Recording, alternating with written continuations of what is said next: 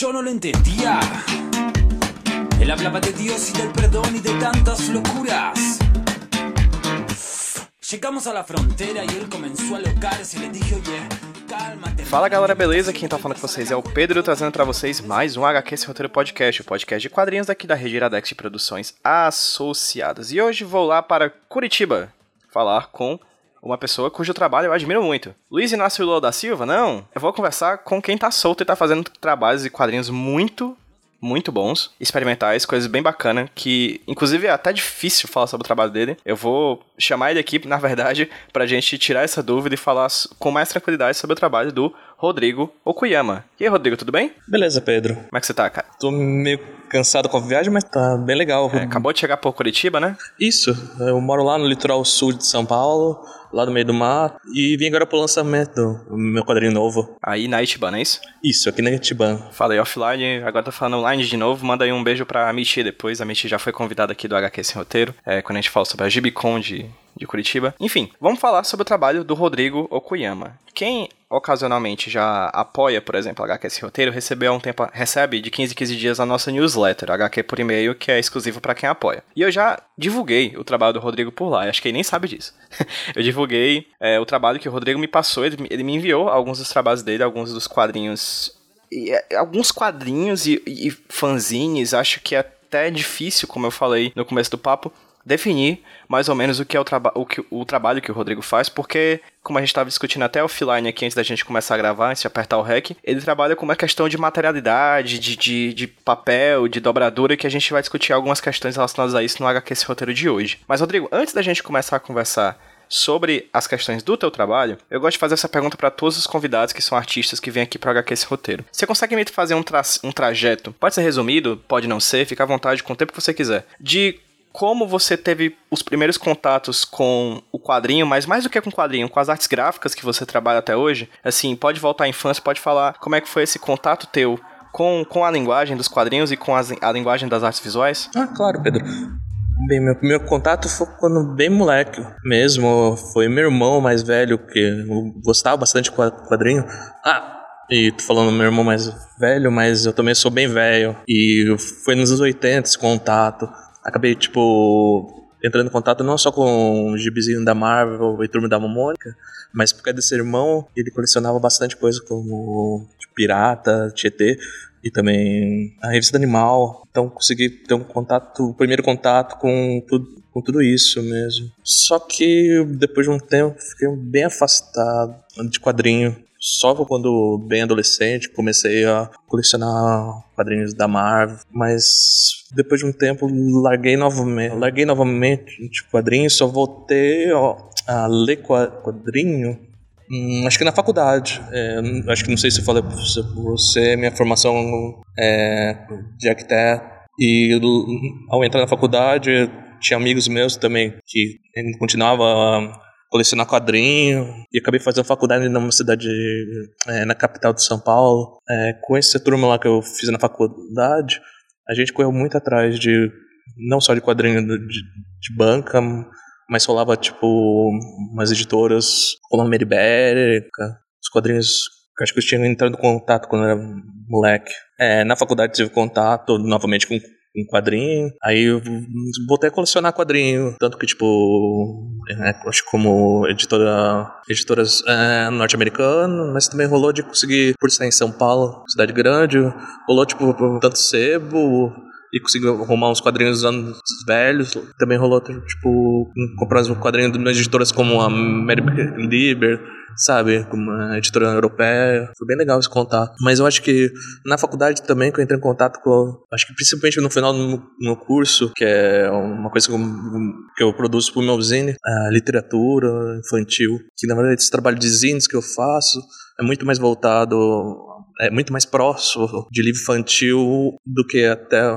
mais quadrinho. Talvez esse último, que é um quadrinho e tenta trabalhar uma coisa narrativa. Esse quadrinho, no caso que você fala, é o Brasil.exe, né? Que você lançou como uma, da, uma das obras da, do selo O Grito, que é uma, um tipo de publicação que é financiado e produzido pela Ugra Press lá de São Paulo, não é isso? Isso mesmo. É, a gente vai falar sobre o, Brasil.exe, que é esse trabalho que o Rodrigo fez, mais pro final do papo, porque antes disso eu quero falar um pouco sobre a, a trajetória dele até ele chegar nessa publicação que é dos trabalhos dele nesse momento que a gente tá gravando, é o mais recente, né? Mas beleza, Rodrigo, você falou aí, eu não sabia que a sua formação era arquitetura, mas a gente tem até certo ponto, assim, é até uma coisa meio comum, assim, a pessoas que produzem quadrinhos terem feito arquitetura. Você começou a produzir quando estava na faculdade? De certa forma a faculdade in- interagiu com o teu trabalho, que o teu trabalho é muito, eu, juro, eu tento achar palavras para falar sobre ele assim. Alguns deles são é muito material, é muito é interessante porque mesmo que impresso ele é muito digital, ele é- ele,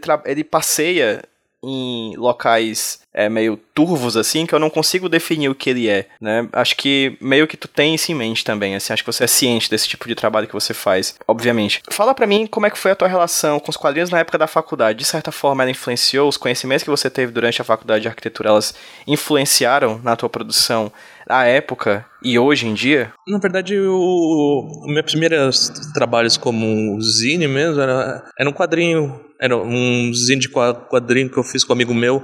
Foi logo na época do TCC que aí comecei a tentar trabalhar alguma coisa de tipo do zine não só como é como quadrinho, mas tentar trabalhar um pouco com material. Aí nessa época eu tentei testar alguma coisa no quadrinho. Aí tanto que esse o esse quadrinho é um trabalho com esse amigo que depois também deixou. Nem, nem virou arquiteto, nem virou quadrinista. Então, esse primeiro contato foi com eu tentando produzir um zine de qua- qua- quadrinho.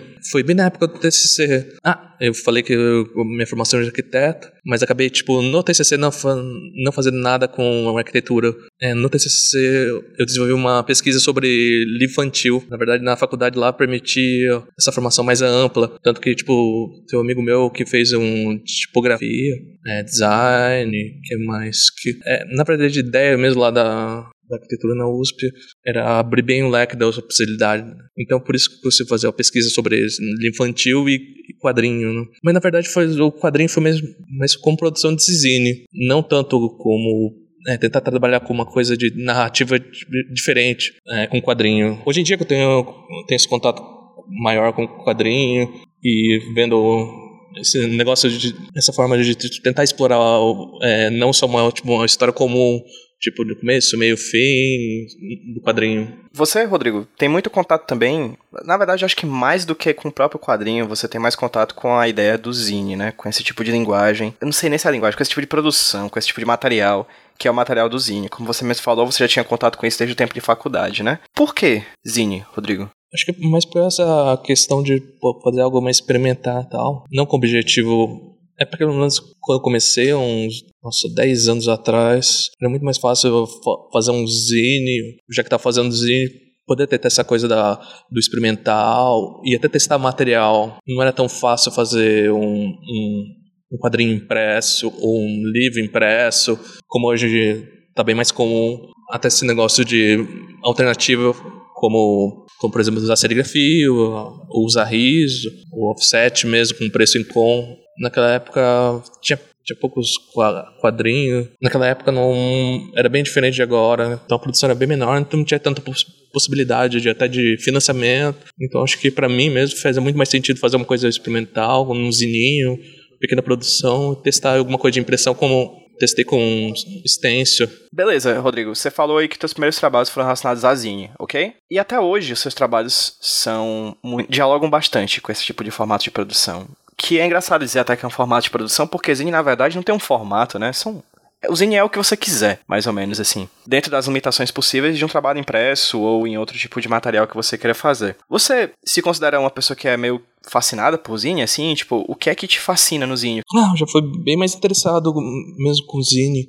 Teve uma época bem interessante no começo da que hoje que tá, acontece das feiras de impresso. Logo o pessoal quando largou de fazer o zine, aquele zine tipo impresso em PB, sabe, que era muito mais voltado à estética punk e ou se não a, a falar sobre sobre banda, tal, música, ou se não até tipo um assunto específico, o pessoal começou a testar é, o zine mesmo, umas coisas interessantes já, ou até testar impressões diferentes. Acho que até tipo o que hoje também mais comum já esse negócio de um, um trabalho de zine impresso, que eu acho que o pessoal até prefere, sei lá, publicação independente, em vez de se chamar de zine, né? Que hoje está bem um acabamento bem melhor, um, uma quantidade maior, né? Mas tem umas época mesmo que nossa, parece muito saudosista agora que você fala, mas enfim, teve uma época mesmo que foi. Começou a fazer esse negócio de experimentação mesmo, formatinho e até materiais tipo papel craft mais grosso, ou usar uma serigrafia em alguns trabalhos já. Nesse começo, acho que quando eu comecei a procurar a trabalhar com zine lá em 2009. Então, para mim, me, é, foi bem interessante esse, essa produção de zines mesmo. E buscar não só, tipo, ver alguma coisa que estava rolando, mas também tentar aplicar no meu trabalho alguma coisa que tivesse relação do, da materialidade narrativa, sabe? É que na verdade isso é um dos aspectos do meu tra trabalho que, que eu tentei colocar, no, coloco nos trabalhos, na verdade. Outro é, tipo, esse negócio do livro infantil. Quando eu falo livro infantil, mas tem uma categoria de pessoas que, que alguns chamam de livro de objeto, sabe? Que que tem essa aplicação da materialidade influência na narrativa. Por exemplo, é, na Kozak If saiu bastante é, exemplos desse, que é aquele do Peter Newell, que é aquele que tem um, um, livro que tem um furo, que acho que é do foguete, se me lembro bem. Um outro era o, acho que o livro inclinado também do Peter Newell, sabe, que brinca com, com esse negócio da materialidade. Você falou que aí que você trabalha com a ideia da materialidade, etc. Como é que é o teu procedimento, o teu método para produzir um zine? Ele parte da narrativa, ele parte da materialidade, ou meio que você não consegue separar os dois? Meu processo parte da materialidade. Primeiro eu parto do, do ou formato, é, do zine ou, ou qual tipo de papel e aí, qual narrativo posso extrair dele. Deixa eu ver. É, tem um zine que, chamado Boom que eu fiz, que a ideia era tentar trabalhar com, com aquele formato de sanfona, sabe? Quando fechado ele fica bem pequeno. E, então, a ideia desse, desse, desse sanfona, do, desse zine Boom, a ideia é que tivesse um buraco, porque quando ele é fechado, ele fica, é, as páginas ficam, ficam coincidindo. Então, se deixasse fechado, seu furo ficava sempre coincidindo e aberto, ele fica a imagem, é, os furos ficavam separados nesse trabalho de sanfona, por exemplo. Uma das coisas que você falou, por exemplo, que faz parte constante do teu trabalho é a ideia da dobradura, que é de certa forma um elemento gráfico, você coloca, você pensa a partir disso e é meio que pressupõe uma ação de quem coloca aquele quadrinho ou aquele zine na mão, né? Ele, você já pressupõe ali, você já planeja de certa forma desde a concepção de como aquela história vai se apossar daquele material e aquele material vai ser manuseado, né? Na própria etimologia da palavra manuseado, né? Mexer com a mão, assim, por quem vai ler, né? Ideia da dobradura, assim, como é que você pensa ela? De onde ela vem? É, existe algum sentido, assim, você pensa de uma forma meio simbólica na ideia da, dobra, da dobradura? Mas acho que a dobradura foi muito mais tentando pesquisar sobre encadenação. E aí tinha algumas um, dobraduras ou algumas soluções que eu tentei chegar para uns zines. Até tentei estudar um pouco mais de origami tal, para dar um resultado melhor para alguns zines, mas aí deu uma parada. A ideia mesmo da dobradura mesmo, a ideia inicial do, do trabalho com dobradura tem a ver com esse negócio do zine mesmo eu pensei, tipo, fazer um trabalho que pudesse usar uma página e pudesse ser impresso, por exemplo, uma impressora, sabe? Então você pode fazer uma dobradura com um jeito fácil, igual aquele no. Não sei se você entrou em contato com aquele o nadador, que é uma página de tamanho A4 e impresso frente e verso. Tem esse zine mesmo, que é a ideia é que você vai desdobrando ele, e conforme você desdobrando, vai fazer o movimento do nadador bem, bem fechadinho ele tá tipo. tá agachado, aí depois quando você faz a primeira abertura parece ele em pé. Então ele brinca com esse negócio de do movimento e imagem para reforçar. Mas a ideia de começar com ele mesmo era tipo tentar aproveitar uma folha. É, e que no caso eu falei o tamanho A4 poderia ser impresso em casa, uma forma fácil de fazer zine, sabe? Não precisa de, um, de muita coisa para poder reimprimir esse zine. A ideia surgiu assim mesmo, nesse. Acho que uns outros zines de dobradura é, partiram disso. Tem um zine chamado Anãozinho, que é tipo. O, o tamanho da folha é um quarto de, um, de uma folha de papel color set. que é também isso. Acabei para imprimindo ele, escolhi esse tamanho para fazer o reprovimento do papel. E aí tentar trabalhar com uma narrativa em cima disso. Perfeitamente. É, Rodrigo, uma coisa que eu tô notando do que você fala e que eu noto de vários amigos meus que também produzem zine, não necessariamente de quadrinhos, mas zine, enfim, com a própria experimentação, né, de você mexer com material impresso, é, o que eu noto muito dos trabalhos dessas pessoas e seu é que existe também uma profusão, né? Você produz muitas, né? Tipo, você, se você fosse fazer, por exemplo, um quadrinho, você dedicaria um certo tempo para pensar espaço, tempo, narrativa, personagem, desenvolvimento. O zine, ele parece que tem muito mais o ímpeto de rapidez, né? De um, talvez uma ânsia muito mais pela experimentação do que de fato para ver o que, que foi impresso, do que elaborar algo muito, muito complexo, né? Sim. Aqui no meu caso, para mim foi muito mais importante ser esse trabalho com experimentação formato tal, e trabalhar com algumas narrativas com esse negócio de formatos, materialidade do papel mesmo. Acabei, tipo, e até tentar fazer alguma coisa que fosse fácil de imprimir, usar uma folha ou um quarto de folha, esse aproveitamento, para mim foi muito mais interessante trabalhar dessa forma mesmo e tentar experimentar sempre, porque na verdade eu queria, sei lá, tentar montar um mini catálogo de experimentações, essa mini editora que eu tenho fictícia mesmo, na minha cabeça tá funcionando essa editora. Mas a ideia era tentar trabalhar com diversos tipos de experimentações, tentar ver essas possibilidades de sentido mesmo de narrativas no impresso, sabe? Porque na verdade para mim, se trabalhar com uma, tô falando com negócio de narrativa e de imagem, texto, mas também materialidade, para mim é interessante tentar buscar nisso para tentar ser algo que justifique o, o uso do, do papel. Tentar trabalhar com a mídia no impresso, mas tentar de um jeito que não pode ser reproduzido em, reproduzido em outra mídia, sabe? Que não funcionasse esse tipo de trabalho, por exemplo, no online, tentar explorar esse recurso mesmo na materialidade. Você já produziu coisas pensando no online também? Exclusivamente online, não. Pensando num, num projeto mesmo que funcione online e tal, que é um trabalho para fazer um quadrinho pro Twitter, mas enfim, não sei se vai rolar. Mas é algo que não seja exclusivo foi o Brasil.exe. Quando você me mandou os quadrinhos, o, os quadrinhos, os índios lá pra casa, é, a Amanda, que vulgo minha noiva, ela que recebeu, na verdade, o, o, o, pacote com, com as HQs e com os impressos, né? A hora, ela me mandou um, um vídeos no WhatsApp dizendo que era como se ela tivesse nas mãos uma exposição de arte, assim. Que eu achei uma metáfora perfeita, assim, porque de fato, a, as obras que você faz, né, os quadrinhos que os índios que você faz, os quadrinhos que você faz é meio que um passeio pelo papel, né? Você não simplesmente lê uma história, coisa do tipo, você se dedica a passear por aquele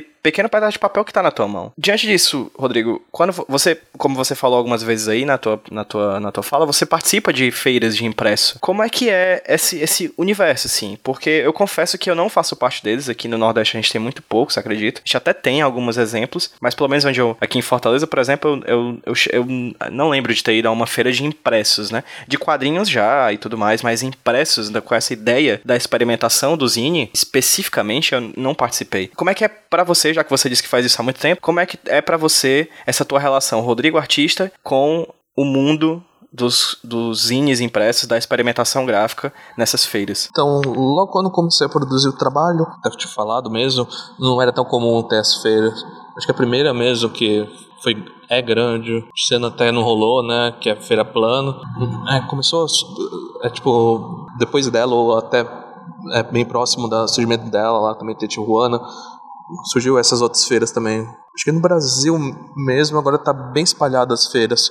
São Paulo mesmo tem um calendário tipo de feiras de diversos tamanhos, oh, tipo, acho que quinzenal quase, ou depende do, do mês assim. Acho que com o surgimento dessa feira plana e abriu possibilidade de tipo o pessoal ver que rolava vender zine experimentar e outras feiras surgindo com e uma galera mesmo produzindo esse material mesmo impresso testando mesmo não só tipo impressão digital mas também um pôster e zines serigrafia hoje em dia também rolando bem riso. Começou tipo a pilhar o pessoal a produzir. Mas eu acho que diferente de uma época que era tipo o pessoal muito voltado ao, ao quem produzia era era fã de alguma coisa do fanzine hoje foi tipo uma galera que tá tentando, tipo, buscar uma experimentação.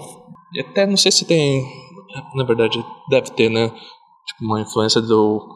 Daqui de editoras que também foram surgindo, como até por Kozak Naif, né? O próprio trabalho delas lá, o próprio catálogo dela, mostrando os trabalhos de tipo, esses, as publicações mesmo, com puta design, puta qualidade, né? Ou melhor, falecida, né?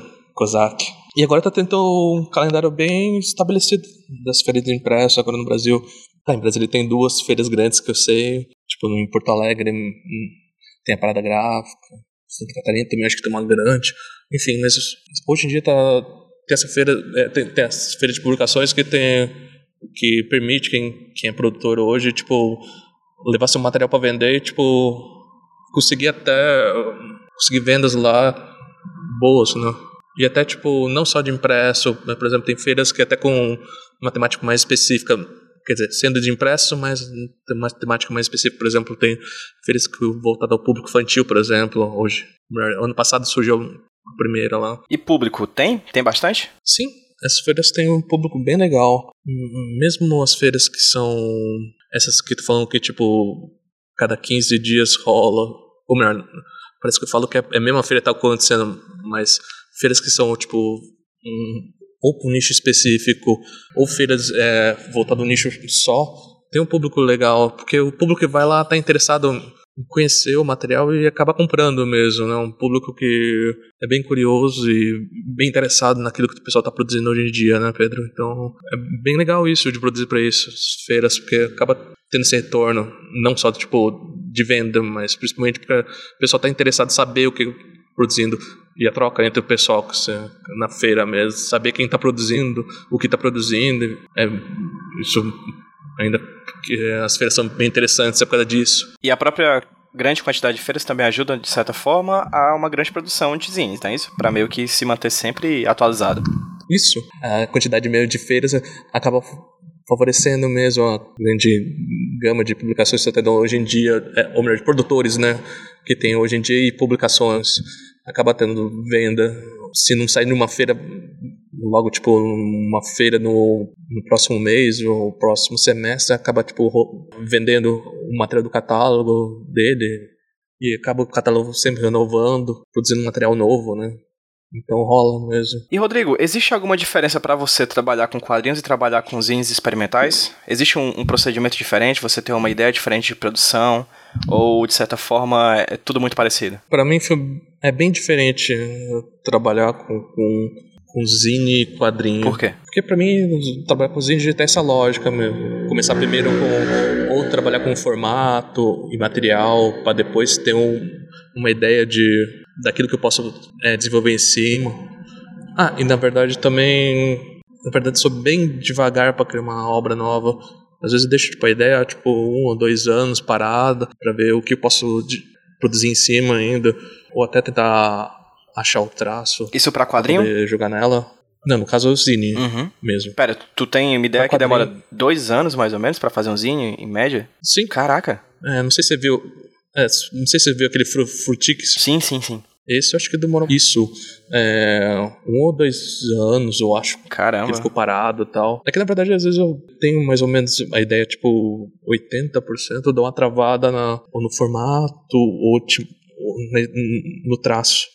Então ele fica parado. No caso do Frutix, demorou um tempo até, até mais, por causa do. que eu tava trabalhando num emprego fixo.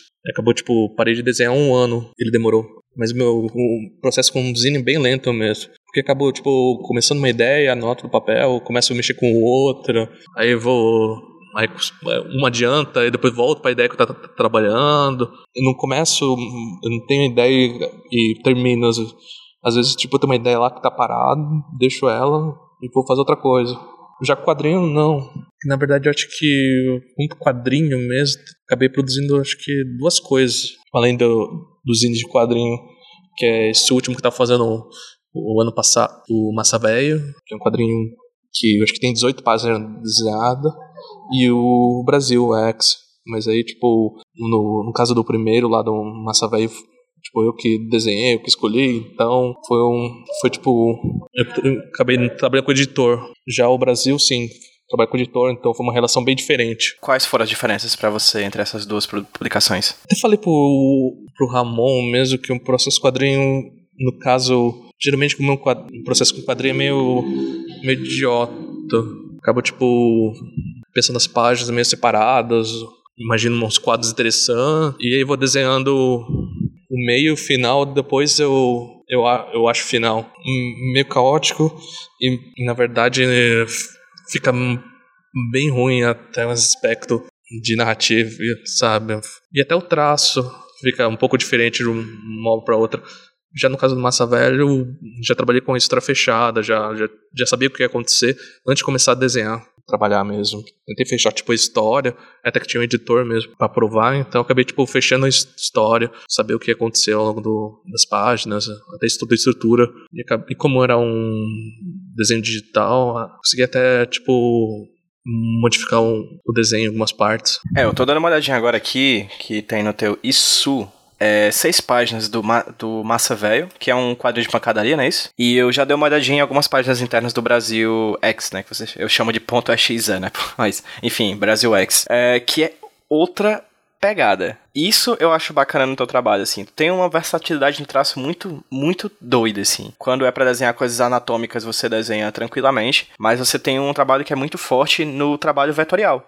Né? Você trabalha muito com vetor nos teus trabalhos. E aí, eu acho que é um dos frutos legais da atenção do trabalho que você faz. Você trabalha com vetor, que é um tipo de publicação que talvez, assim, senso comum, seja mais vista na, no digital, né? Na, em ambiente digital, mas você trabalha no impresso esse vetor. Qual foi a diferença para ti, por exemplo, para desenhar o massa velho, que é desenho mesmo, lápis, caneta no papel, e esse outro que é vetor no computador? Desenhar com vetor, às vezes nem tipo faço um traço antes, às vezes posso consigo passar é, direto com o computador.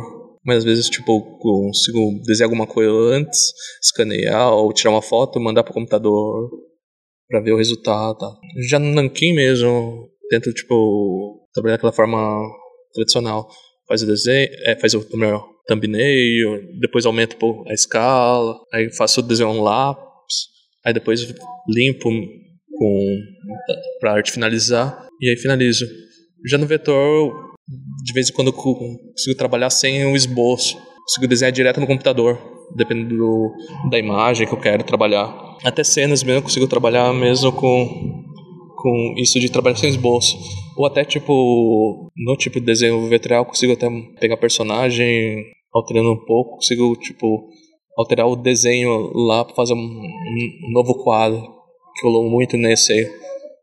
Consegui pegar, tipo, umas imagens, modificar um pouco, ou até trabalhar em cima dessa própria imagem, sem, tipo, fazer essa de esboçar e depois jogar um computador. E acabei, tipo, mexendo mais com o mouse usei, tipo, as tablets. Por exemplo, você falou que na tua cabeça é, o Zine ele demora muito para ser feito, né? Porque você tá ali tentando o tempo inteiro resolver um problema, né? Você propõe uma coisa na tua cabeça e você vai tentando, com o passar dos anos, passar do, do tempo, resolver esses problemas. O quadrinho é mais rápido para ti? Esse Nankin para mim é mais ou menos rápido. Tentei contar quanto tempo tô demorando pra fazer um quadrinho, mas é, é pra trabalhar com Nankin mesmo dessa forma que eu falei, que é meio idiota e ruim, até um pouco rápido. Acabei, tipo, no Massa Velho, a metade dele acabei fazendo um, em um mês o desenho e Nankin. Quer dizer, é tipo meio rápido para mim, que eu sou meio lento para desenhar, mas eu consegui tipo, resolver num mês, tipo esboço, é, roteiro, Nankin, e finalizar mesmo. Quando eu começo é, do esboço a arte final de uma página para Nanquinha, acho que demora, sei lá, uns quatro dias para fazer. Não é tão rápido assim para quem trabalha mesmo com isso, mas comparado com outras coisas, para mim é rápido. Tô fazendo agora um novo quadrinho com Nankin, que na verdade, putz, ele tá sendo lento, porque eu começo uma página, paro, volto daqui a um, duas semanas ou até um mês. Tô seis páginas e eu acho que comecei em setembro, acho. Mas, mas é que na verdade também, tipo, nem vai sair zine. Tentando fazer uma coisa que, tipo, pra um zine futuro, mas nem sei se vai rolar. Uma pergunta que eu queria ter feito pra ti na hora que a gente tava falando sobre feiras, eu acabei esquecendo, mas lembrei agora, Rodrigo, é a seguinte: como você falou, você acaba visitando muitas feiras, né? E nisso você acaba tendo contato não somente com o público, mas com outras pessoas que também produzem trabalhos impressos. Você consegue me falar alguns nomes que você acha interessante da cena, cara? Fica a dica que sempre pessoas serão esquecidas, gente, mas tudo bem. É, é o que vem à mente agora. Fala aí, Rodrigo. Quem que gosta pra caramba em feira que me chama atenção? cara, o Zansky, não sei se lembra na, é, naquela publicação lá de antologia de literatura fantástica da Kozak, sabe daquela capa? Talvez eu lembre, mas não esteja vinculando a capa a, ao nome. Trabalha com serigrafia fodamente. Cara, o cara manja muito serigrafia. As pessoas dele são muito legais, tanto como ilustração, mas os impressos, tipo, variados. Até trabalha com, com riso mesmo. Outro cara que também é fantástico é o também de serigrafia, né, o Leandro Honda, lá de Brasília. São, tipo, dois caras que é fantástico em serigrafia. Lembrar dos amigos meus aqui de São Paulo, pessoal lá do O Miolo Free. Eles fazem quadrinhos impressos com serigrafia. Hoje a gente tá fazendo bastante camiseta, mas, puta, os quadrinhos deles são bem, bem, bem bonitos e, e as impressões, assim, com serigrafias são muito bem acabados. Foda também. Também é, que tem umas é, editoras bem interessantes também, a Bebel Brooks, também tem umas coisas bem legais. A Bebel. Também a Lote 42 lá. Participou também do, do HQ, né? Que é dono da banca Tatuí. Tem um catálogo muito foda. Participa também. Pronto, você falou sobre como é que foi o procedimento de fazer o Massa Velho. Eu queria, se possível, tu falasse um pouco mais, Rodrigo, sobre como é que foi a experiência de fazer o Brasil.x, né, o Brasil.exe, que é o teu último lançamento de quadrinhos, no caso, que foi lançado pela O Grito, que teve edição, né, teve editor envolvido. Como é que foi a ideia inicial do projeto? De quem foi o convite? Foi você que propôs ou foi a Ugra que propôs? Como é que foi todo esse procedimento da, da concepção até a realização do, do, do projeto? É, o convite partiu do pessoal da Uga Press, o Douglas e a Dani, são os donos, são bem amigos meu. Acho que bem no eles participaram desde que comecei a produzir zines. Sempre participei lá do evento deles, a Ugrasine Fest caras são amigos mesmo. Meio que, tipo, favorecido pela amizade, pelo esse convite. Rolou esse convite há muito tempo e sempre, tipo, acabei, tipo, enrolando, nunca conversando direito sobre a proposta. Tanto que eu tinha uma, uma proposta inicial pro Grito, que era para trabalhar com uma ideia de, de uma história circular, sabe? Tipo, começo dela e voltar no final tal. Trabalhar com esse negócio de, de uma narrativa que vai ser é, voltando tal.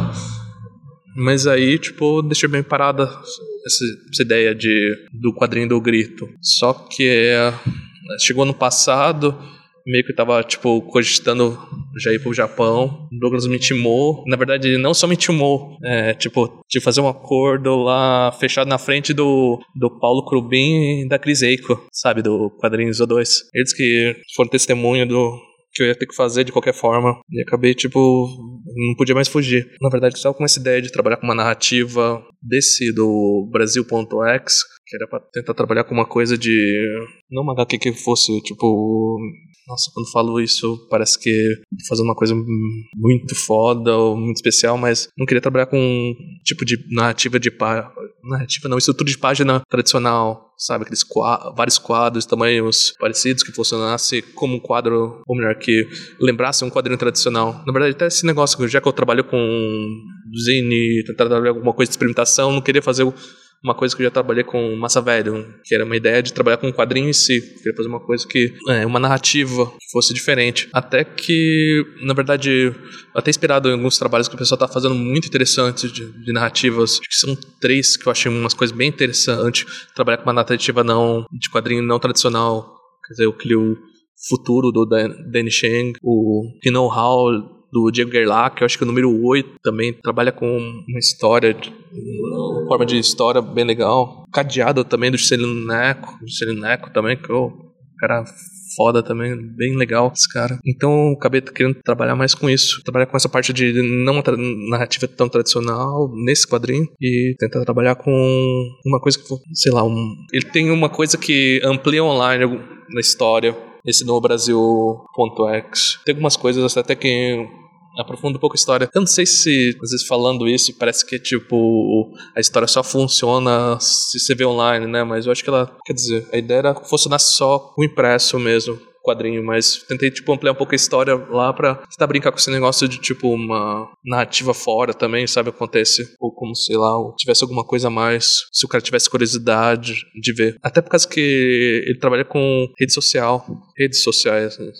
Lá no quadrinho. É sobre isso que é o quadrinho? Sobre o que é o Brasil.x? Se fosse uma sinopse simples desse quadrinho, era pra, tipo, uma história de uma família organizando o aniversário da, do membro mais velho lá, a avó, e a rede social que eles usam, não só para conversar, mas essa relação que tem. Mas se fosse para revelar alguma coisa, eu queria falar alguma coisa sobre, sei lá, o Brasil de hoje, esse negócio do. não só do uso da rede social, mas também esse negócio do, do ódio que tem hoje em dia. Não sei se vai estar tão aparente. Quer dizer, talvez vai estar aparente ali lá, mas do jeito que eu queria colocar, que, que, tivesse essa relação de rede social, família e ódio. Certo, Rodrigo. Se quem tá ouvindo a gente quiser adquirir Brasil.x, Brasil.xe, quiser adquirir seus outros zines, onde é que as pessoas conseguem encontrar o teu trabalho na internet para poder comprar e levar para casa? Quem quiser comprar, que na verdade agora para comprar online vai ter que comprar na editora mesmo Uga Press, que ela tem a loja virtual e não só o meu zine, mas tem o zine uma galera aí lá na Ugra, também na banca Tatuí, tem bastante material. Eu mesmo já tô encerrando a venda do material agora esse último final de semana. Agora o máximo que vai rolar, tipo, enviar os zines que sobrou para mim, pros meus amigos tal. Acho que não vou vender mais material mesmo, eu mesmo. Cada viagem lá pro Japão, daqui a um tempo vai rolar. Então meio que eu vou me aposentar por um tempo. Mas aí rola esses dois, dois lugares para comprar. Beleza, Rodrigo. Você falou aí onde as pessoas conseguem adquirir o teu trabalho, mas caso as pessoas queiram acompanhar o seu trabalho nas redes sociais, ver o que você vem produzindo, ver o que vem de novidade, ver o que você já produziu, onde as pessoas conseguem te encontrar nas redes sociais? Você pode acompanhar lá no Instagram mesmo, que é o arroba Okuyama, underline Rod, R-O-D.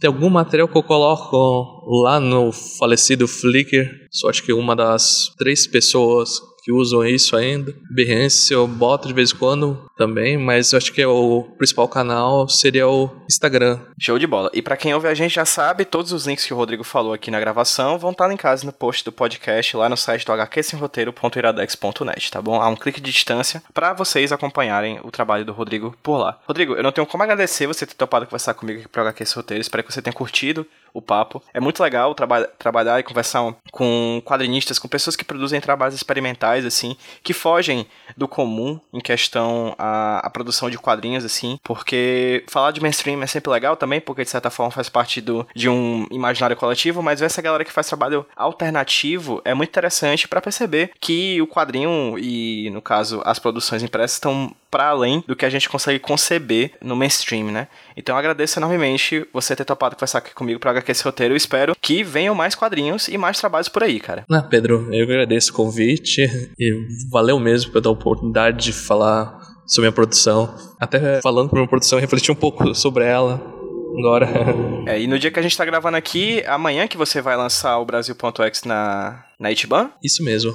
Pois é, a gente tá gravando aqui, vocês vão provavelmente ouvir a gente já no futuro. Mas enfim, cara, fica aqui os desejos de boa sorte, bom trabalho e que dê super certo aí o lançamento na Itiban e que venha outros lançamentos também é, em outros cantos do Brasil, em São Paulo, no Rio, talvez. Fica. É, espero que dê super certo, porque eu tô doido pra ler, cara, esse quadrinho. Eu tô doido pra ler porque, enfim, é belíssimo, a capa é muito instigante, tudo nele me instiga e espero que, que em breve eu tenha a oportunidade de lê-lo. E é isso, gente. Muito obrigado para você, Rodrigo. Muito obrigado para vocês que ouviram a gente aqui no HQ esse roteiro dessa semana. E Rodrigo, vamos dar um tchauzinho para quem tá ouvindo a gente no 3, 2, 1. Tchau, pessoal. Tchau, tchau.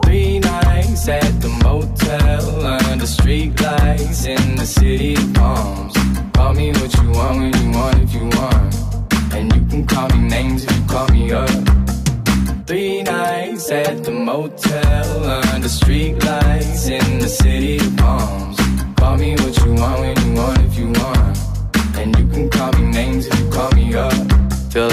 least of all your problems. You can't reach me if you wanna stay up tonight. Stay up at night. I'm green lights in your body language. Seems like you could use a little company from me. But if you got everything and figured out like you say, don't waste a minute,